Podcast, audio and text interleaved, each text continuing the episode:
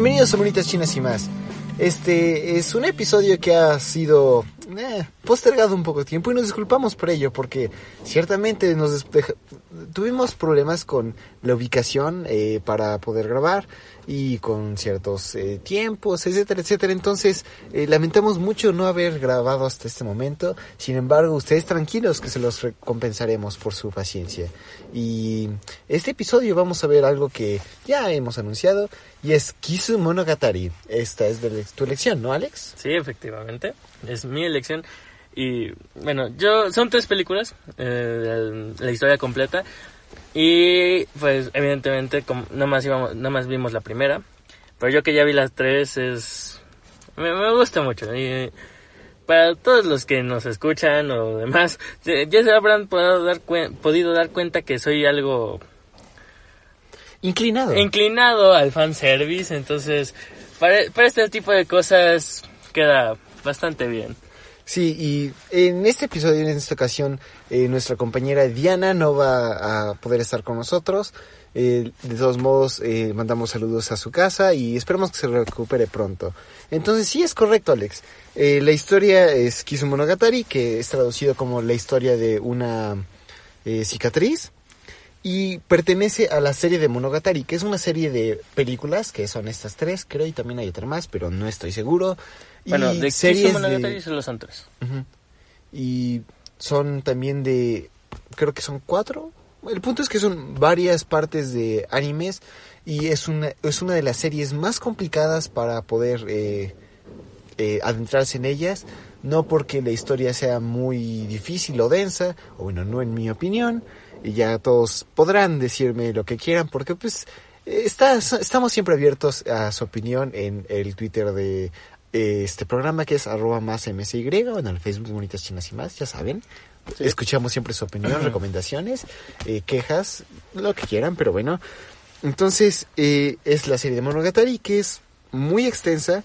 Tiene, me parece que son, con, junto con estas tres películas que van cambiando nada más el nombre, es cuatro, cinco, no sé, seis. Son eh, son, muchas. Son muchas y hay distintas formas de hacerlo porque esta historia no se cuenta de manera cronológica y hay cuatro maneras de verlas. Una es por eh, la forma en que la narra la novela ligera, que es el material original de esta franquicia.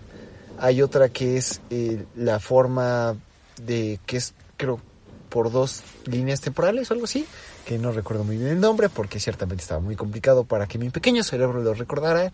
Y también las dos más sencillas que es por eh, con respecto al anime cómo fueron saliendo y eh, la forma cronológica. La mejor forma es cronológica. Sí investigué mucho de esto para todos aquellos que están escuchando esto porque es una serie que ya tenía cierto tiempo con ganas de verla. Y pues Empezamos con el pie izquierdo porque esta no es la forma más fácil de verla con respecto a una guía de internet que no recuerdo en qué página, pero la pueden buscar en YouTube y creo que es el primer video que aparece. Eh, esta sería la segunda o tercera for, la tercera capítulo o forma de ver Kizumonogatari, que es de manera semicronológica, que se explica mejor. Y primero tendríamos que haber visto dos temporadas anteriores de Monogatari, que no, no, sé cómo se llama, porque cambian y no tengo la memoria para recordar todos los nombres. Esto, prácticamente se engloba en su conjunto como Monogatari series. Y pues efectivamente tienes que empezar con dos temporadas primero, después de empezar con el primer, con esta película que hemos visto de Kisu Monogatari. Después las otras y dos. luego las otras dos que le siguen. Pero es que, bueno, siendo honesto, yo cuando vi las tres películas en conjunto me las eché en una noche porque pues me vi la primera y me clavé con las otras dos. Sí, eso lo discutiremos porque es, es una, buena, sí. una buena narración. Bueno, el punto es que yo no tenía ni la menor idea de que existiera el resto de Monogatari Series y por lo mismo es que pues, fue como de, ah, bueno, y pues... Ni modo, pero bueno. Y pues bueno, por lo menos yo viendo las estas tres películas, creo, o sea, sí creo que para tener bien contextos y pues bien la historia, está bien, o sea, sí se, tendremos que empezar con las dos temporadas que comentamos, pero pues No yo afecta sí lo- mucho, no, eh, afecta mucho porque en cierto modo también se empieza como con un título un poco más independiente, o sea, ya siendo Kisu Monogatari 1, porque así se enumeran le Kisu Monogatari 1, Kisu Monogatari 2 y Monogatari 3, que son la que es la trilogía de estas tres películas, Ujú. pero sí, o sea, como tal yo considero que pueden ser bien un título pues para- basta algo independiente Sí, pero eh, también con- en correlación con, la, con el resto de Monogatari Series. sí, es verdad. Entonces, eh, ¿te parece si empezamos con esto?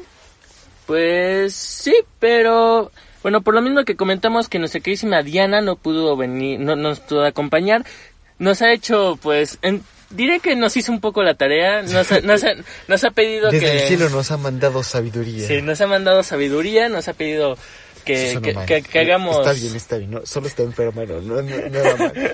no empieces.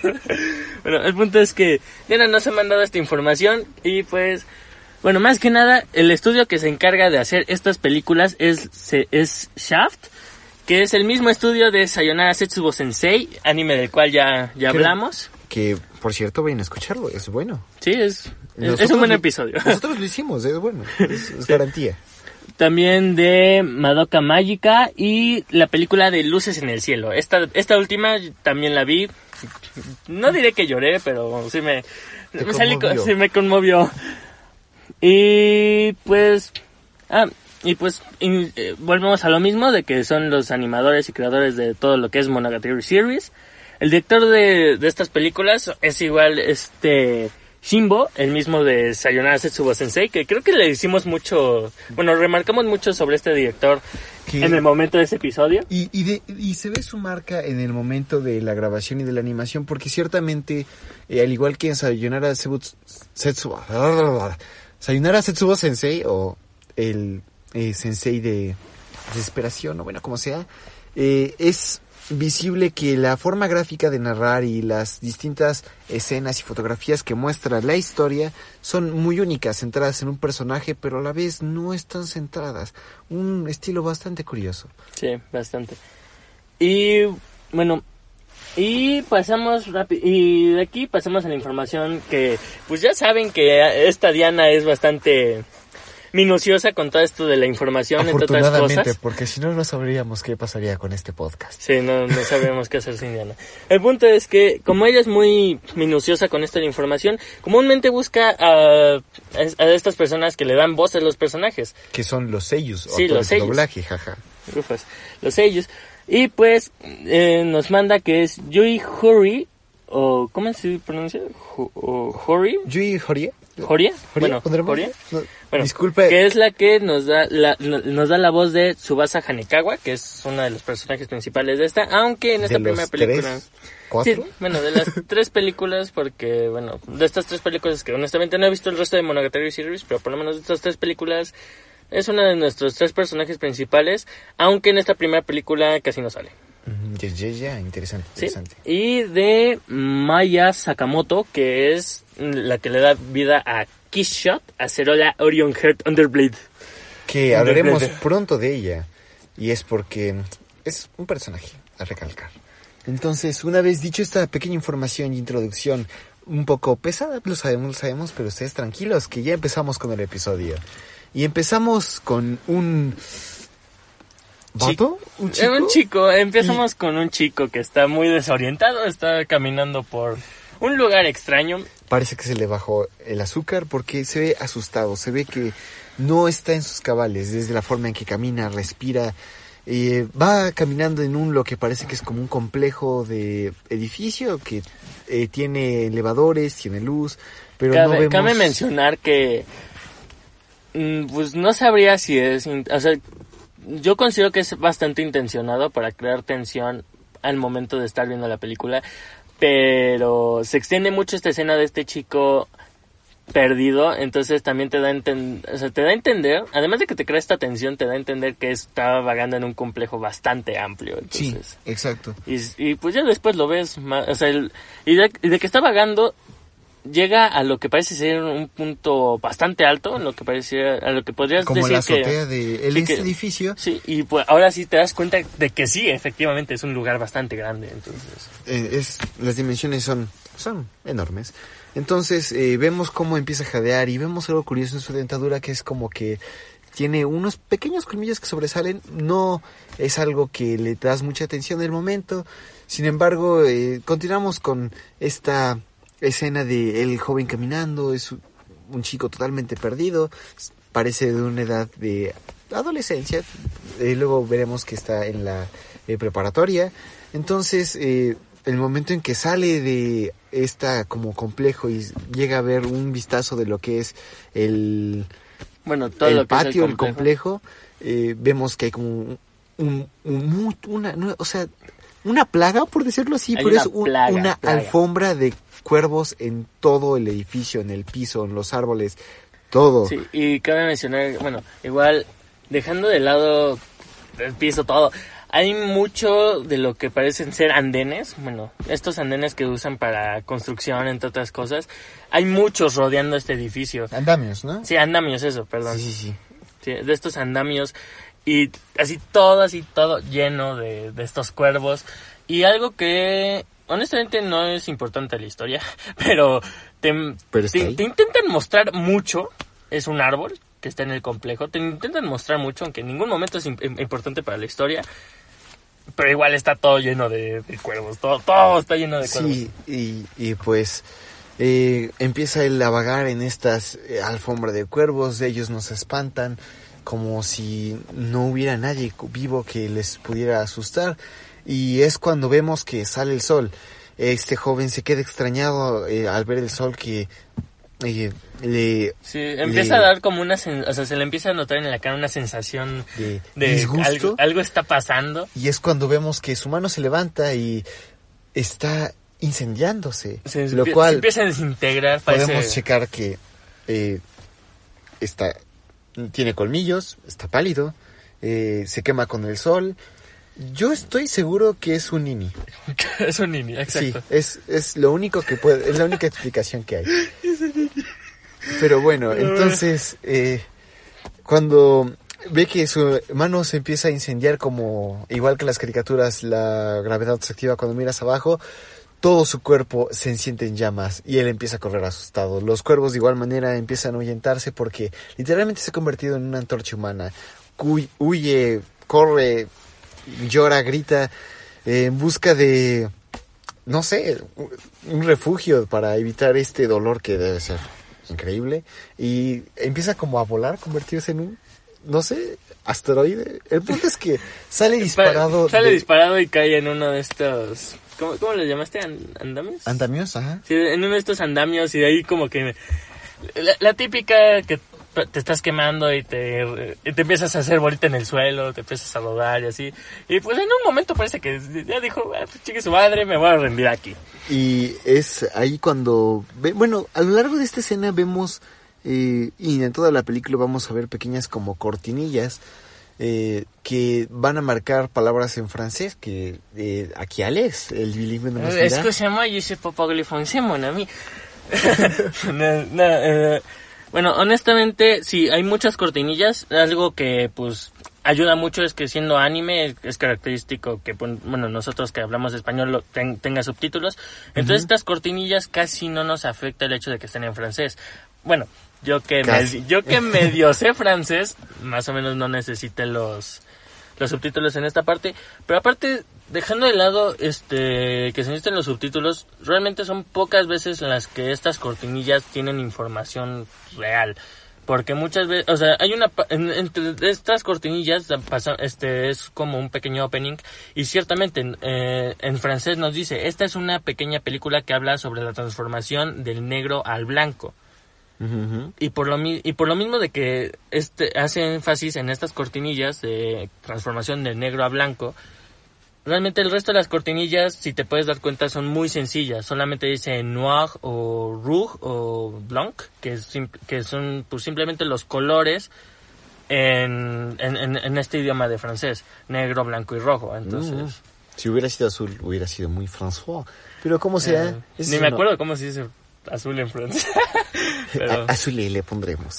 Azuli. Bueno, como sea, para todos aquellos los eh, francoparlantes, eh, si nos pudieran mandar en nuestras redes sociales que ya hemos mencionado, y las mencionaré una vez más en el Twitter arroba más MSY, en el correo ar- monitas chinas y más arroba gmail.com, en nuestro Facebook, es Monitas Chinas y Más. Chinas y más. ¿Cómo se dice azul en francés? Se lo agradeceríamos mucho porque pues eh, siempre cae bien una gota de saber para nuestra inculta existencia. Como sea, eh, continuamos con esto y es que este hombre se ha rendido y volvemos, pasamos, no sabemos qué sucede, pero estamos en otra situación. Totalmente distinta a como estábamos. Vemos a este mismo personaje que está vagando prácticamente por... ¿Qué te gusta? Simplemente está... Está enfrente de una Está, escuela. está, bueno, no diría que es una escuela, aunque, pues, bueno, sí parece una escuela, no, efectivamente. sí, es una Sí. escuela privada, no, no recuerdo el nombre, pero es una Bueno, escuela. ah, sí, tiene razón, efectivamente. Hay, una, hay un momento en el que sí sale el, bueno, la inscripción de esta escuela. El punto es que va caminando este personaje y de repente, o sea, como cualquier persona va caminando en la calle. Extraño, está pues efectivamente bastante vacía la calle, pero fuera de eso no pasa nada. Y de repente vemos, a, bueno, por primera vez vemos este, a un personaje femenino, a, bueno, esta chica, que pues, se- me voy a adelantar un poco, se llama, es, es esta Hanekawa, que ya la mencionamos anteriormente hablando sobre su sello. Y pues, eh, de repente se voltean a ver rápidamente y se detienen porque sopló un viento bastante fuerte. Y, Y- aquí viene parte de, mi de, de lo que más adoro, el fanservice. Es en este momento que dije, ah, es por eso que Alex empezó a ver esto. Estoy seguro que es por esto. Bueno, Y si no fue por esto, fue con lo que empezaste. Estoy... De hecho, yo conocí esta serie de películas por la tercera, bueno, por una escena de la tercera película que prácticamente es la compilación de todo el fanservice de, de, de, de las tres películas en una sola escena. Ay, Alex. En la tercera película. Para los que les sean fan- eh, para los que tengan esa inclinación al fanservice como yo, la tercera película es la mejor opción. Pero pues busquen la historia, vean la historia, vean desde la primera película, pero Vale la pena la historia, pero también el fanservice. Sí, el fanservice es muy bueno. Así que continuando con esto, pues, como ya insistimos, es una escena pues, de fanservice. La falda de esta chica con este viento horrible se levanta, no solo un poco como para dejar ver ligeramente algo, no, se levanta completamente mostrándonos toda su ropa interior. Y también, eh, como debido a su sorpresa, ella se salta, no sé. Salta, se pone las manos en la, en, en la falda para bajarla. Pero eso provoca que, que Que- el... Si ya no- si hubiera querido captar la atención, con esto no lo hubiera logrado, pero como no lo hizo, pues ha captado la atención de nuestro, entre comillas, protagonista, no sé, no lo Sí, es- conocemos, pero es este sujeto que habíamos visto antes de convertirse en una antorcha. Sí. Bueno, el, que, el punto es que de esto, este personaje femenino intenta como hacerse la que no acaba de pasar nada, no, no me vio la ropa interior, no... co- Como dirían eh, este, en el anime, pantsu, En la panza. pantsu. Así que, pues no pasa nada, vamos a hablarle, ¿por qué no? Sí, se puede, se puede. A lo que, pues prácticamente empiezan una conversación bastante sencilla. Le dice, eh, hola, ¿cómo estás? Sí, es literalmente lo que haces en el autobús cuando una señora te habla y. Sí, efectivamente. Entonces, pues se intenta distraer mucho el hecho de lo que acaba de pasar. Y de ahí vemos a este personaje de este chico que simplemente dice, "Ah, ok, está bien, bye. Intenta seguir caminando, pero esta chica Hanekawa no, la, no, no lo deja seguir. Lo que dice Araragi-kun, que es donde por fin conocemos el nombre de este personaje, que es Araragi. Ajá, y, y entonces le- este chico... deletrea su nombre, y es que en- es a comparación de nuestra eh, forma de escribir nuestra gramática en el japonés existen más de una forma de decir una forma bueno más un- más de una forma de escribir una misma sílaba y es eh, el caso de que es muy difícil pero muy difícil escribir un nombre correcto ¿por qué? porque mientras eh, en no, no sé aquellos que quieran corregirme ya les dijimos en nuestras redes sociales no se las repetiré porque pues ya está Ya, ya fue remar- remarcado. Sí, pero entonces eh, creo que es katakana el, en el que puedes escribir sílaba por sílaba. No, espera. El punto es que hay tres formas de escribir. Creo. Kanji, harigana y katakana. Sí. Katakana y harigana se eh, lo hacen de una manera que es por sílabas. sila- un- es un silabario, no un abecedario o letrario, como lo quieras llamar. Entonces, mientras tanto, en el kanji son ideogramas, lo que hace que un ideograma pueda ser leído de muchas maneras y una, un mismo símbolo pueda pertenecer a varios eh, ideogramas. Y son muchos, pero muchos ideogramas. De hecho, hay bastantes animes en los que se re- en los que cuando se presenta un personaje remarcan mucho el qué signos deben usar para escribir su nombre de, manera correcta. Y es, es verdad, porque eh, tenemos un ejemplo que ahorita me vino a la mente, con Death Note, cuando Ah, Light. Yagami se presenta, eh, la que entonces misteriosa segunda eh, Kira, eh, lo conoce como Moon Yagami, y es que Light y la Moon, o sea, Luna Light y... se escribe con el ideograma de Moon, bueno, de Luna. Ujú, Entonces, es por eso.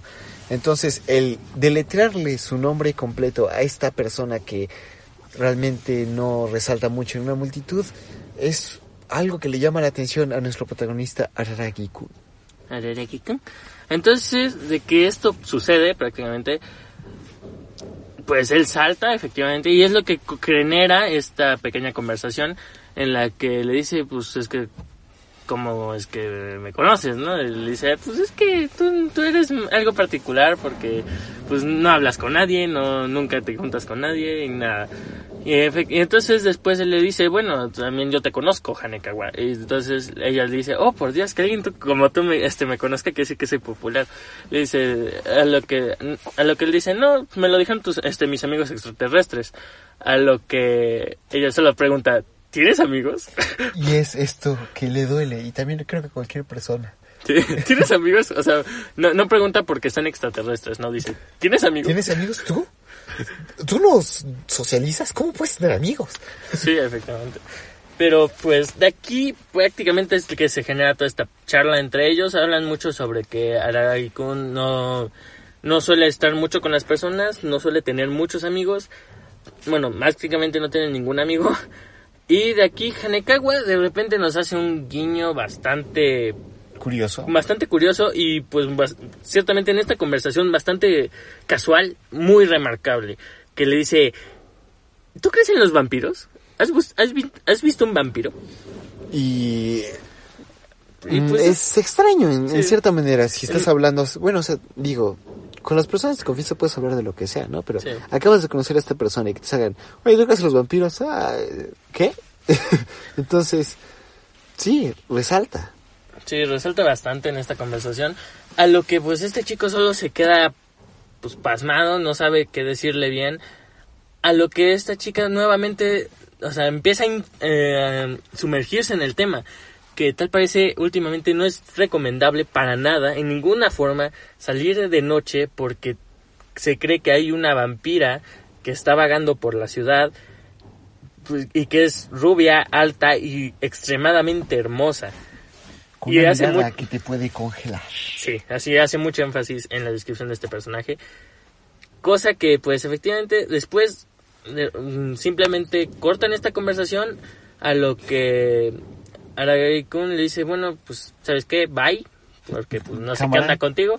A lo que ella dice, entonces no tienes amigos, dame tu teléfono. Y pues, de tal, creo que es la persona que más rápido he visto que escribe en cualquier tipo de, de película, serie, anime, lo que sea, que escribe en un teléfono de teclas, así de estos Tiene, es- viejitos. tiene un prodigio. Sí, es un, es un prodigio para, escri- para escribir Tiene en un estos. don, disculpen, pero sí. Y le da su correo y su número a Araragi. Y le dice, pues sabes qué, qué pena por ti, porque pues ya tienes una amiga, Y- pequeño estúpido. Y es que es la... O sea, también es esta como remarcable decir por qué eh, él no tenía amigos, por qué los veía como una debilidad, ya que si su amigo se sentía triste o enojado o se sentía débil, etcétera, él iba a sentir lo mismo por su amigo. Entonces, eh, más que una fortaleza de, eh, ya sabes, la unión hace la fuerza, eh, de- Él considera que es una debilidad. y es cuando consigue su primera amiga y re- cambiamos la escena después de que se despiden a el cuarto departamento vivienda de Araragi-kun, no sabemos qué es, porque Déjame nada más... decirte, o sea, por lo menos la fachada que se ve desde fuera, que te muestran muy rápidamente, se ve una, se ve prácticamente una casa, y honestamente yo quisiera vivir en una cosa así. Sí, eh, Araragi-kun tiene varo. Sí, tiene, tiene varo, güey.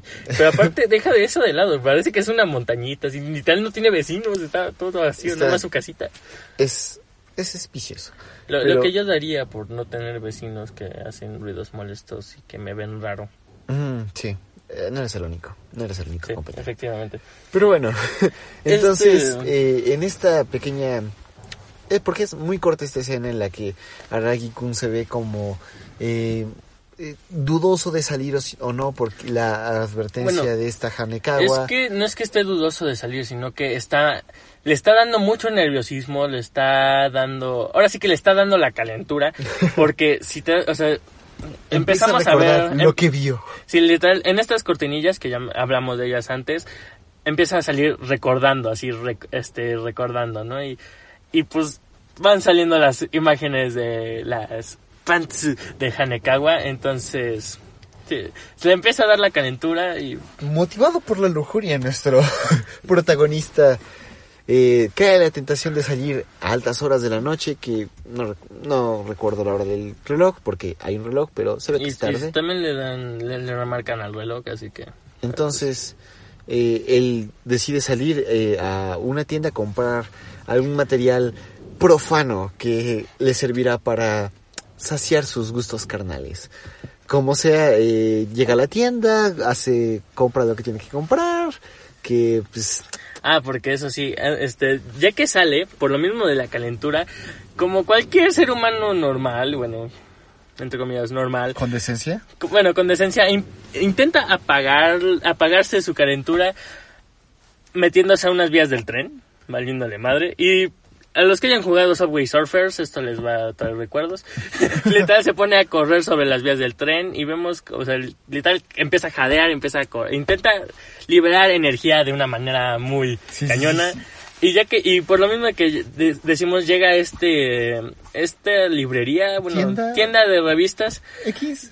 li- literal te ponen, así que, o sea, ni siquiera entró sí. por la puerta. sí, cierto, sí. Sale la silueta de que acaba de atravesar la pared. Y es, es muy curioso porque es como la figura o la silueta de un peatón de un eh, De cualquier de letrero. cualquier letrero, pero tiene la el peinado característico de, De, de este personaje. de Araragi. Sí, su, su gallito. Y pues sí, entonces después de que ha comprado y ya tiene el material que necesita, decide salir y regresar a su casa.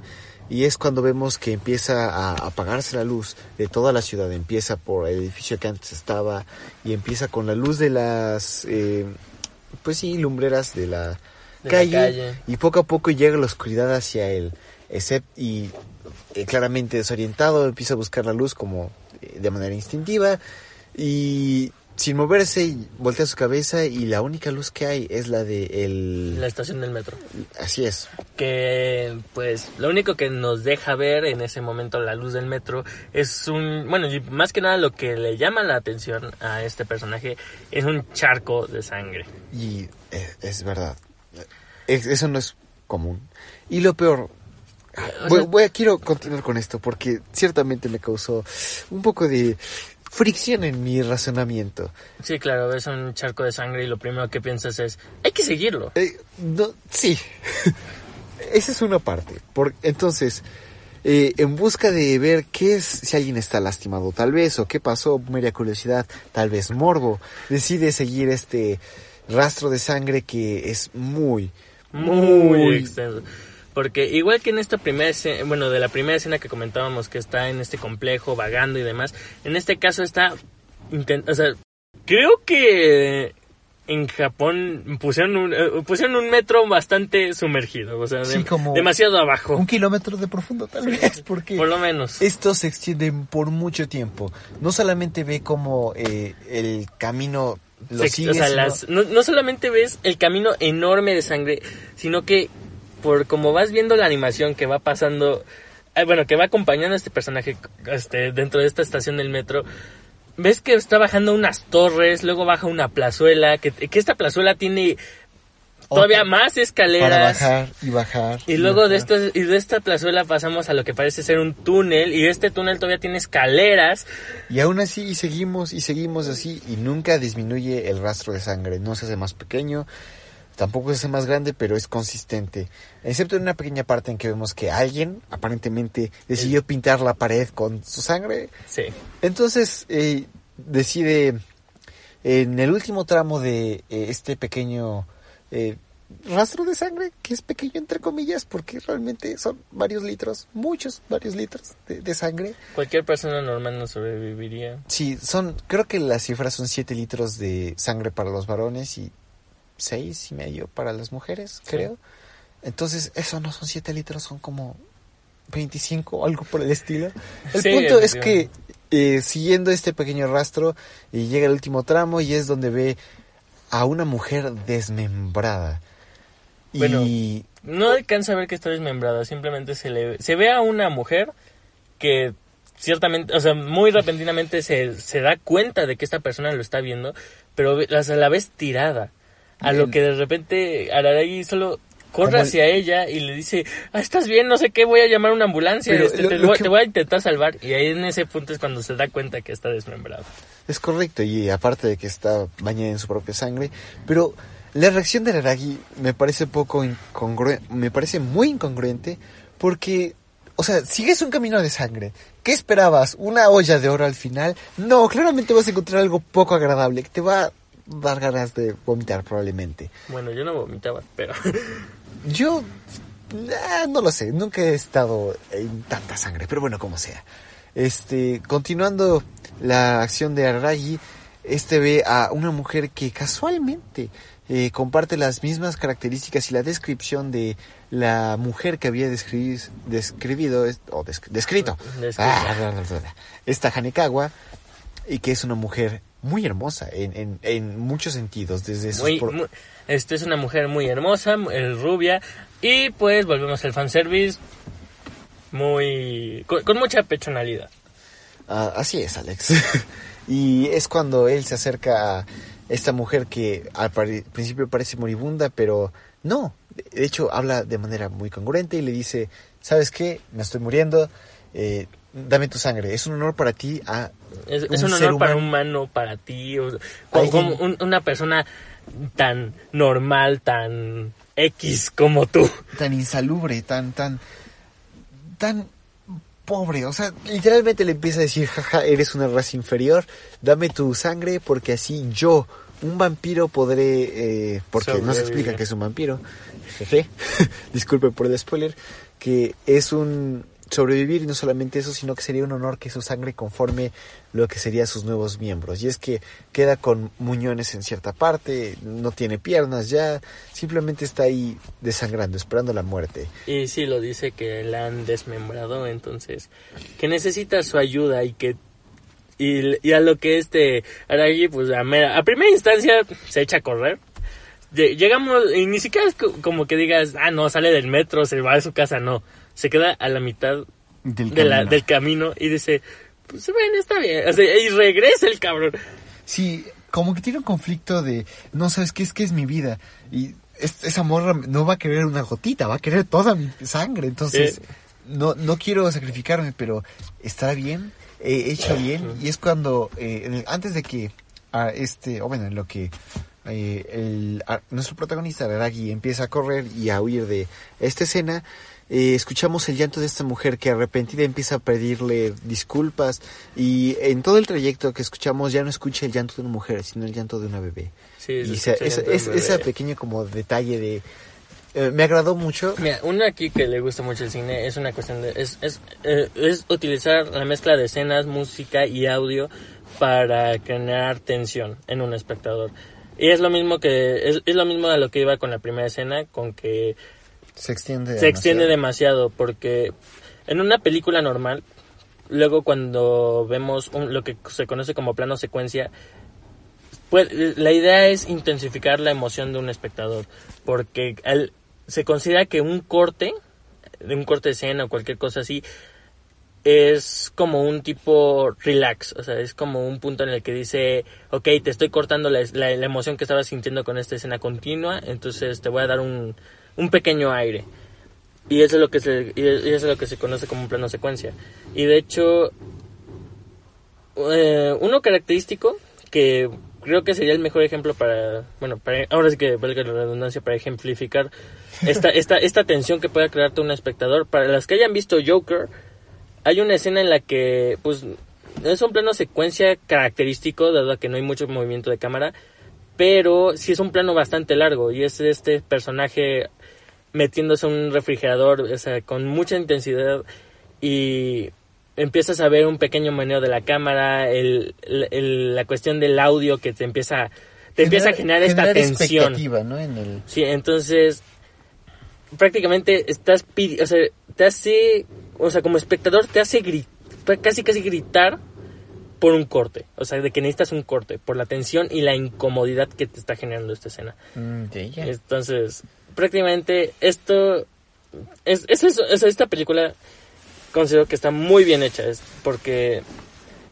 te combina mucho esta tensión, el audio con, con este llanto de bebé es es, es, es una cosa, me, me por eso me gustó, me clavé mucho con estas películas. Sí, aparte creo que, como bien acabas de mencionar, estas formas de hacer cine son muy occidentales y en una película hecha en Japón resalta mucho y es que es tiene su plan original. Pero bueno, volviendo a... Sí, ya, ya, nos metimos en cuestiones muy técnicas y muy descriptivas. Bueno, que- como sea, culturalmente no me lo puedes negar, pero bueno, como sea. Este, el, el, nuestro arrepentido Aragikun decide volver y preguntarle a nuestra desmembrada vampira acerca de qué, cuánta sangre necesita, a lo que ella responde toda y tal vez viva. Entonces no es una apuesta segura, pero él decide, decide ponerse sus pantalones y cámara, está bien. Eh, De hecho, sí, está dispuesto a morir por ella. Le dice, pues sabes qué, estoy dispuesto a, a morir por ti, a que, a que tomes hasta la última gota de mi sangre, porque posiblemente de este modo en la siguiente vida sea una persona de mayor provecho. No, no voy a desperdiciar mi vida y pues... así, de este modo pues puedo terminar esta vida que he pasado como vago ayudándote y en la siguiente voy a ser una persona de provecho. Eh, El reset, claro que sí. Entonces, Eh, eh, Esto, esto se iba a convertir en, en un Isekai, ¿por qué no? sí, hubiera sido, me, hubiera encantado que en este momento se muere y despierta en un mundo de fantasía y, y con su Barashi saca, bueno. Entonces, eh, eh, vemos una escena en la que él es mordido eh, por mm, esta vampira y que ya se había presentado en ese, para Ah, este en este punto. momento sí, este, por lo mismo de que mencionabas que al principio dice como que tú eres una raza inferior y no sé qué, tú tien- tú- sería un honor para ti darme tu sangre. Si le dice, soy Kishot Acerola Orion Heart Underblood. Ah, no, no, no. La pronunciación correcta porque claramente en este podcast nos eh, comprometemos con cómo se pronuncia cada cosa sería Kise Shoto Acerola Orion Harto Underblade. Exacto. eso. Así es, así. A ti te sale. Ajá. Todo se lo debemos a nuestro papi Lord Noxanor. Que aquellos interesados es un buen canal. Eh, escúchenlo. Pero bueno, como sea. Eh, con- eh, y mientras él cae y es mordido por esta vampira, eh, se corta la escena. Sí, cortamos empezamos- rápidamente la escena y prácticamente como si todo hubiera sido un sueño, este personaje vemos que se levanta, se levanta muy repentinamente, o sea, se acaba, te dan la idea, bueno, te dan la intención de que se acaba de levantar y de que se acaba de levantar, pues... De que sigue vivo, lo cual... O sea, se, sorprende común. totalmente, o sea, está vivo. Y aparte, de repente voltea y encuentra lo que parece ser una niña pequeña. Así es, una niña pequeña que duerme en su brazo, que él se queda como... eh, ¿eh? No, o sea, este personaje, o sea, esta pequeña niña no pasa los 11 años, honestamente. Entonces, Sí, sí, sí. Todo aquel que, que la sexualice va, merece una pena de muerte, neta. Me cae que sí, pero bueno, continúa. pero siguiendo con esto, de repente este personaje, volvemos a esto, se, se desorienta muy cañón, intenta despertar a la niña, le dice, oye, pues qué nervios, ¿qué, qué, qué haces? ¿Qué, ¿Qué onda? A lo que dices, no, déjame dormir. Y pues, ¿por, por cuánto más vas a dormir? Por 700 millones de años más, déjame dormir. Es como, ¿qué? A lo que pues pasan, prácticamente nos dan un timelapse, así te pasan de golpe todo esto que pues fue nuestra primera escena, que está E- desorientado, está sal- sale al sol y pues ya que está gritando en un Y está haciendo volvemos una al inicio sí, donde está convirtiéndose en combustible humano. es, es un este bueno, ya no sería humano, pero Combustible um, Vampírico. antropofor- antro- antropomórfico. Bueno, sí, sí. el punto es que esta bola de fuego empieza a gritar, a lo que de repente esta niña Ujú, lo escucha, se echa a correr tras él y como si fuera clavadista la niña, salta por la orilla de, de- de la azotea y da una maroma, se vuelve una bola de fuego, aterriza como meteoro en estos, andam- en, en estos andamios Ajá, sí, sí, sí. y prácticamente lo empieza a arrastrar a este a con- hasta el suelo. Bueno, hasta un techo que parece ser un estacionamiento. Él le dice, ay tú persona, este es un idiota, ¿cómo se te ocurre salir al sol? ¿A qué, ¿A qué vampiro en su sano juicio se le ocurre salir al sol? Otra vez, ¿qué, ¿a qué cosa? A un vampiro en su sano juicio. ¿Qué? ¿Un vam- ¿Hay vampiros en esto? Sí. Entonces, pues aquí Aragui, pues evidentemente se sobresalta, se queda con cara de qué pedo. Y, ¿Tú quién eres? y ¿Por entonces le dice, eh, pues yo soy Her- este, bueno, ¿cómo, cómo lo pronuncias, Luis? Es quise yo hacer la Orion Harto underbreido. Underbledo. Bueno, el punto es que este personaje ya le dice, pues yo soy, pues yo, y aquí estás. Y pues la verdad es que eres un idiota porque pues si no fueras de este de sangre vampírica noble como lo soy yo, porque pues como ya que yo te transformé, tú ahora eres mi sirviente y de que eres mi sirviente, pues Por lo tanto, eh, igual te traspasé mi sangre noble, así que cualquier otro vampiro sin sangre noble, sin tener los poderes de regeneración que nosotros tenemos, se hubiera desintegrado al instante. En cambio, tú solamente vas a crear un ciclo sin fin de, De- regeneración y destrucción. Entonces, Entonces- nunca vas a morir. Simplemente te quemarías y te quemarías hasta hasta morir y es un, un algo que quisiera resaltar. Es muy idiota, lo sé, pero el momento en que esta ah, Disculpen, necesito respirar. ¿Qué es Shoto Acero la Orion Heart Underbreido?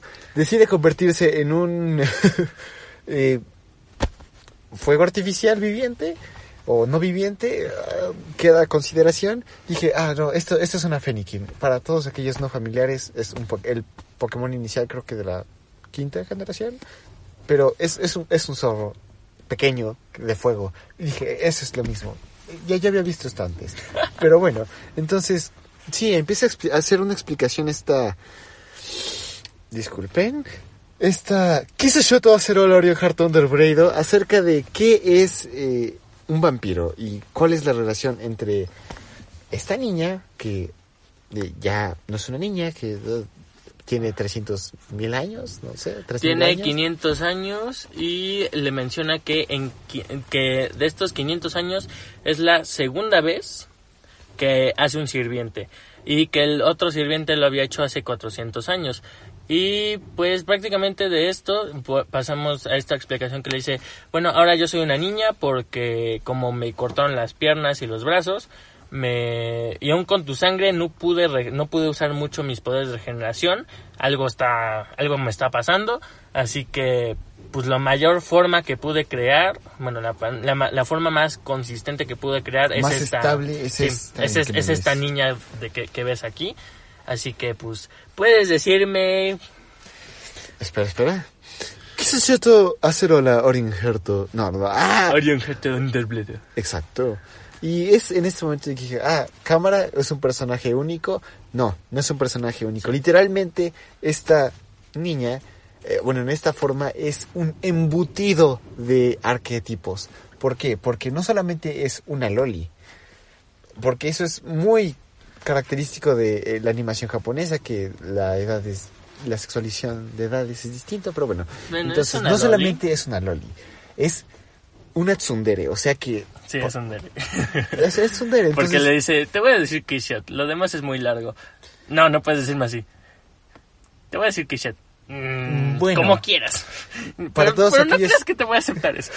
Para todos aquellos que no están familiares, familiarizados con estos términos, una tsundere es básicamente una persona que eh, al no ser capaz de ah, expresar bien el, el afecto que tiene hacia otras personas, lo hace de manera agresiva. Entonces, es una tsundere, es una loli.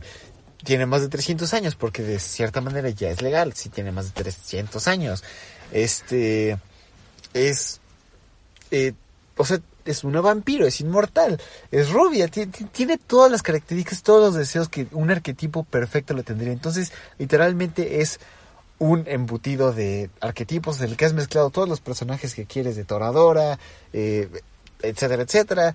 Los has molido y los has metido en un nuevo empaque. Y eso es Kisu Shoto. Pero pues bueno, Bueno, dejando esta pequeña que- crítica que a mí ciertamente quise recalcar, pero jeje. Bueno, este personaje le dice, bueno, pues ya que eres mi sirviente, lo que voy a hacer, es- bueno, lo que necesito que hagas por mí es que recuperes mis extremidades, mis piernas, mis brazos, y pues evidentemente para eso vas a tener que pelear contra los que me desmembraron, y en este momento nos presentan a estos tres personajes que son Tienen nombres Dramaturgy, Episode y Guillotine Cutter. Eh, es, es la única forma en que conocemos sus nombres. No, eh, para este momento no conocemos sus apariencias, pero pronto lo haremos. Bueno, de hecho, eh, no se nos presentan sus nombres hasta el momento que van apareciendo, porque ciertamente, eh, ¿cómo se llama esto? De hecho, pues prácticamente lo, este chico decide pasear a la, va- sale a la calle en busca de estos personajes, aunque evidentemente no se esperaba como tal que fuera emboscado, de manera que repentinamente pues, acaba de pasar los vías de un tren, empieza a salir el tren y cuando se da cuenta detrás del tren aparece el, primer personaje que sería Dramaturgy. Y pues nos van presentando sus, este, sus nombres correspondiendo a que van saliendo con estas cortinillas que ya mencionamos. Y de que salen estas cortinillas, pues eh, sale otra vez este epi- sale el siguiente personaje que es Episode, que sale con una cruz gigante. es lo mismo que pensé, dije, ojo, ahí viene la Inquisición. Porque tiene una cruz de metal que fácilmente es el doble de su tamaño y la carga como si fuera una chaqueta. La carga como si fuera una rama de, de- Sí. una ramita. Sin ninguna dificultad. Y finalmente tenemos a Guillotine Cutter, que... Guillotine Cutter. eh, Siendo honesto, dentro de estos tres personajes, el más normal creo que sería Episode, a pesar de cargar una cruz eh, gigante. De ahí, este Dramaturgy todavía se ve un poco normal, evidentemente se le ve un rasgos muy característicos. Si esto fuera algo de Jojo sería Es muy alto, Es- musculoso es- y tiene ciertos como rasgos bestiales, ya sabes, mucho Sí, exacto. eh, cabello. Aunque tiene, sí tiene su una característica muy notable es que sus manos no sabemos si tenga manos realmente, pero por lo menos en ese momento sus manos se parecen ser Navajas. navajas, Muy entonces grandes, cuchillos. sí. Pero hasta eso y bueno, voy a este bueno, voy a hacer un comentario más adelante. El que más extraño se ve, honestamente, es Guillotine Cutter. Que, pues, bueno, entre estos empiezan a, bueno, se les hace esta pequeña ¿Cómo, cómo lo dije? Ah, Este, Emboscada. emboscada. A Este, Acorralan a sí. Araragi en su salida y dice, ah, no, ¿qué van a hacer? ¿Quién ustedes? No me maten. Eh, soy está humano. muy nervioso a lo que estos personajes, que aunque sabemos que igual hablan japonés, igual que él, solamente se escuchan, pues, su- hasta como que se ve que están estos personajes abriendo la boca, pero no se escucha nada de lo que están diciendo. No se entiende, solamente se entiende como un poco de murmullo, pero algunas palabras se empiezan a mezclar y otras no. Realmente es un lenguaje que no conocemos y es un lenguaje, pero es muy probable, o eso quiero creer, que es eh, el estrés de Araragi que no lo hace entender estas palabras. Y mientras todo esto está sucediendo, vemos en la distancia a una, a un- una persona, un, Un joven, personaje, por decirlo eh, así, que de aspecto rubio, muy eh, desaliñado, que decide... Parece un hippie. Ah, sí, exacto. Decide, un hippie, pero... porque puede y nadie lo va a detener, saltar de por lo menos unos 50 metros de altura, salir ileso y empezar a correr hacia la dirección de Araragi. Justo cuando va a recibir el El- final de este Araragi, este hombre salta, detiene a los tres hombres en un- con un solo movimiento y ya, es lo único le que sabemos. pues, qué manchados, ¿no? Tres contra uno. A lo que, pues, rep- repentinamente simplemente vemos que esto se acaba. Pero bueno, el comentario lo que iba a hacer es que me voy a adelantar un poco a, a la segunda película, pero No, para las cállate. apariencias de estos personajes. No, este, No, está bien, es que va con el comentario de las apariencias de estos personajes. Para todos Por- aquellos que sí. quieran eh, llegar a la segunda película sin nada, sáltense los próximos tres minutos. Sí. Eh, prácticamente te dicen que de estos tres personajes prácticamente son la transformación de un hombre a, a un, a un- a un vampiro. Porque eh, este personaje Dramaturgy, por lo mismo que podemos ver que transforma sus manos, nos menciona, es, que no- nos dan su introducción a que es un vampiro.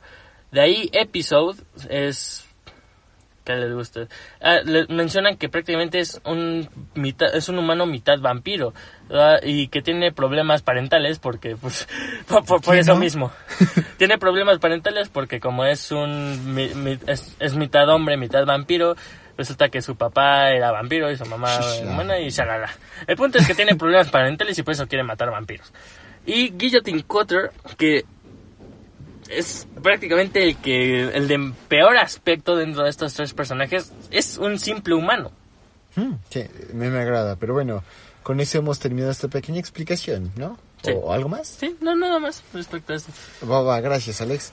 Entonces, eh, después de esta como pequeña eh, Batalla. batalla. que realmente fue un, un choque de, de ideales, vemos que esta persona lleva a Araragi a en la escuela donde ellos estaban y dice que es, explican que es como un edificio. Bueno, el punto es Bueno, que el punto es que el edificio abandonado le dice que es una escuela intensiva, que está abandonada, en ruinas y no sé qué.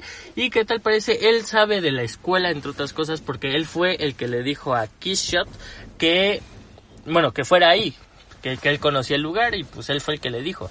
Porque vio a la niña, pues algo ga- malgastada, arrastrando el cuerpo de Aragi y le dijo, pues sabes qué, vete a, vete a la escuela. A lo que pues prácticamente ya nos estamos acercando, pues, prácticamente ya es el final. Es el final, en el que literalmente tenemos la presentación de este personaje misterioso desaliñado, que me cayó bien, me cayó chido, que se llama... No, la verdad, este personaje no recuerdo su nombre. Lo estuve buscando. Y, o sea, dentro, o sea, de que la estaba viendo, no, no pude encontrar su nombre. Qué bueno que, que hemos llegado a esto, porque el nombre de este personaje yo sí lo recuerdo, y es Meme Oshino, y pues me acuerdo porque dice Meme, ¿no? Sí, Jaja. me- me- Entonces, eh, es este personaje Ruby nos explica que es un humano y que hay dos lados porque no, no, no, dice que es un vampiro. ¿no? los bueno, ¿cómo sea? No le entendí. Meme entonces- es un vampiro, es, pero él eh, también podría ser un cazador de vampiros, pero él no es un cazador de vampiros. Él solamente es una persona que le gusta El mantener balance. el balance. A lo que dice que cuando, en el momento en el que estos tres, persona estos tres personajes intentaron atacar a Aragagi, se rompió el balance por completo, de modo que él ahora pues intenta ayudarlo. pero a un precio y, es- y empieza a Bueno. negociar.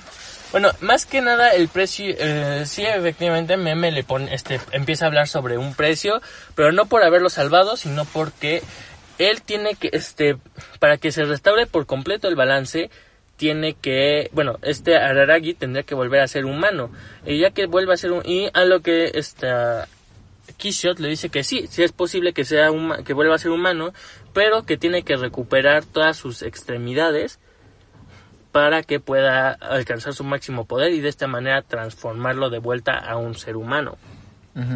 A lo que le dice, pero es que esto es imposible, porque no va a poder pelear contra ellos tres. A lo que le dice, no, o sea, aún con mis poderes máximos, contra ellos tres yo no, yo no hubiera podido de manera completa. Pero tú con las capacidades que tienes podrías vencerlos muy fácilmente si peleas contra ellos de uno contra uno. Entonces empiezan a negociar de cámara, te va a ayudar a, a darles la torre o a separarlos. Eh, si tú me pagas dos millones de yenes, que para los curiosos como yo es Son aproximadamente, casi medio millón de pesos. sí, 425 mil pesos, algo así. Entonces, No, 496 pun- es 496.500. Una cosa así era. Mm. porque yo en ese, este, ya ver, que la estaba volviendo a ver, investigarlo. ya que la estaba volviendo a ver, este, sí, me puse a, me, me puse a buscar eso de cuánto valía el yen y pues un peso mexicano equivale a 5.21 yenes. Mm, sí, ya viéndolo así. Bueno, como sea. Entonces, es una cifra no tan exorbitante como suena. Bueno, no para nosotros, pero igual para un estudiante y para cualquier persona normal no puede desembolsar esa cantidad de dinero así tan rápido. Entonces, eh, empiezan a discutir esta Kishoto de que si ella no, no puede pagarle porque no tiene eh, tal dinero. Y dice, ah, cámara, yo puedo pagarlo, me voy a tardar. el, el buen meme le dice que cámara está bien, sí, yo acepto. porque meme le dice, yo quiero el pago, pero honestamente en ningún momento te voy a presionar porque me pagues, no, tengo, no, no hay fecha para que me pagues. No, no, pero, o sea, no tengo prisa, no me hace falta, niño. Entonces él empieza a decir, cámara, eh, tarde que temprano puedo pagar la deuda eh, y sí, acepto tu ayuda. Y es cuando termina eh, con esta escena de estos tres hablando, esta película muy original en, muchos sentidos. Y ahora sí me gustaría empezar a discutir un poco más acerca de esto, porque es hermosa. O sea, visualmente he visto cosas mucho mejores animadas, etcétera, etcétera, pero es muy característico, es muy original, tiene su propio toque, porque eh, tal vez sea eh, la marca del director, pero tenemos varias eh, escenas y fotografías en la que el protagonista sale, él es el que debe salir en, el que la atención debe ser centrada. Sin embargo, eh, él sale hasta el final en una esquina mientras lo que vemos es el paisaje, se ve ciertamente el desenfoque de eh, el, lo del fondo con el mismo. Entonces es muy característico no solamente los dibujos de eh, esto el arte de esta película, el diseño de los personajes, sino la misma forma en que se animan. Y también vemos partes en la que, por ejemplo, cuando Araragi huye de eh, el matadero, supongo, o sea, cuando encuentra por primera vez a Kishoto, la animación se vuelve muchísimo más eh, gruesa, por decirlo así, descuidada, y vemos que empieza a correr, etcétera, etcétera, pero ya no es de una manera tan fina, sino es sumamente distorsionada. Pero me agradó mucho, me gustaría ver toda la serie de Monogatari, sí.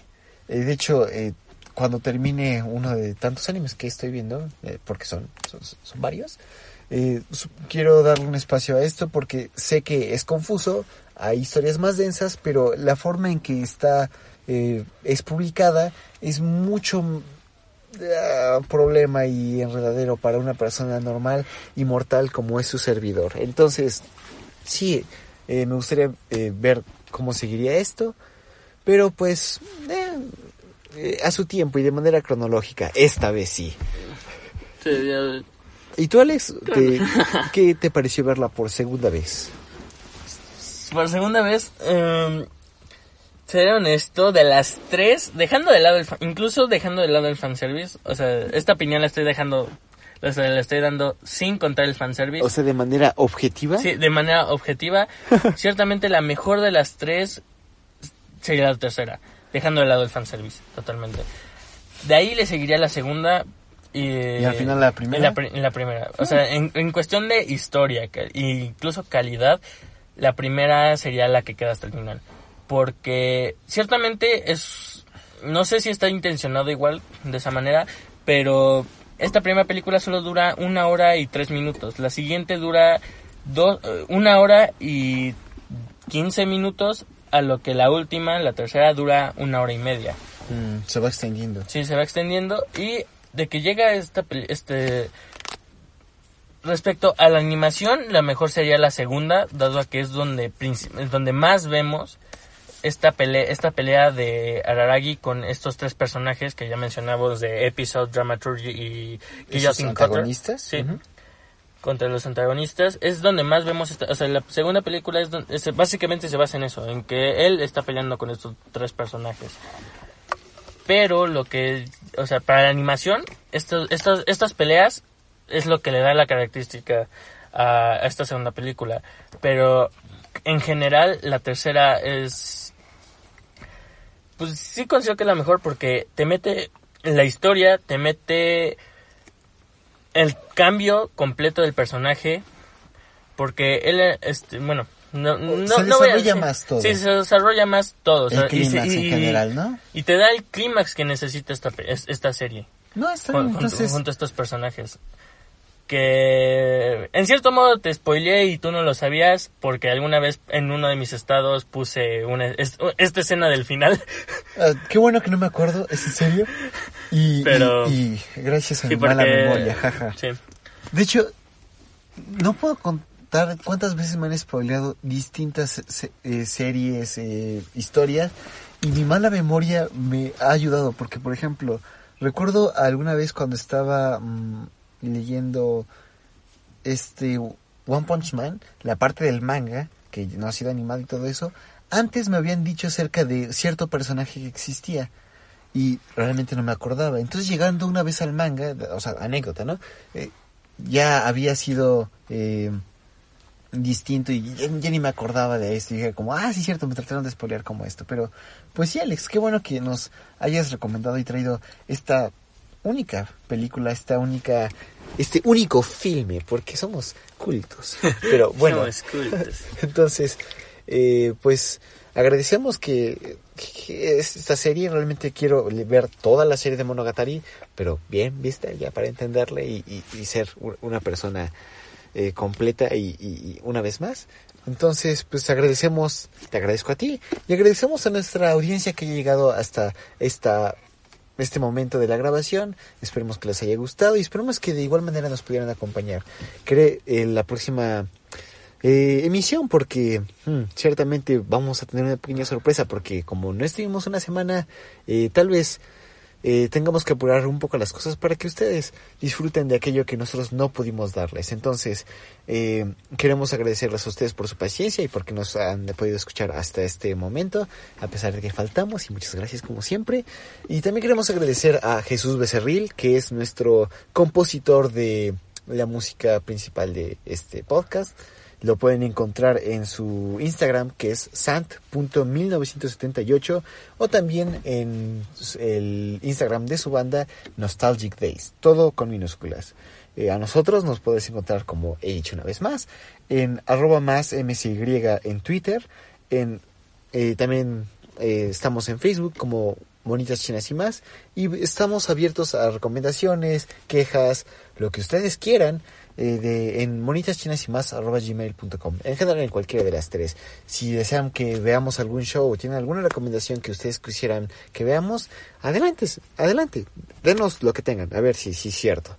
Y pues ah, agradecemos su presencia y con esto vamos a decir que la próxima emisión, porque no va a ser semana, esperemos, eh, es eh, un, mi elección, debido a que Diana no pudo estar con nosotros, eh, yo tomaré la, La- la el, turno esta vez y vamos a ver un anime que a mí me gustó mucho, algo de comedia para cambiar un poco el ambiente, que volviendo un poco hacia la ternura, como lo vimos en Hataraku Saibo, vamos a ver Gabriel Dropout, que es un anime que se estrenó hace poco tiempo. Entonces, Sí. eh, agradecemos una vez más, porque nunca está de más su presencia, y pues nos vemos.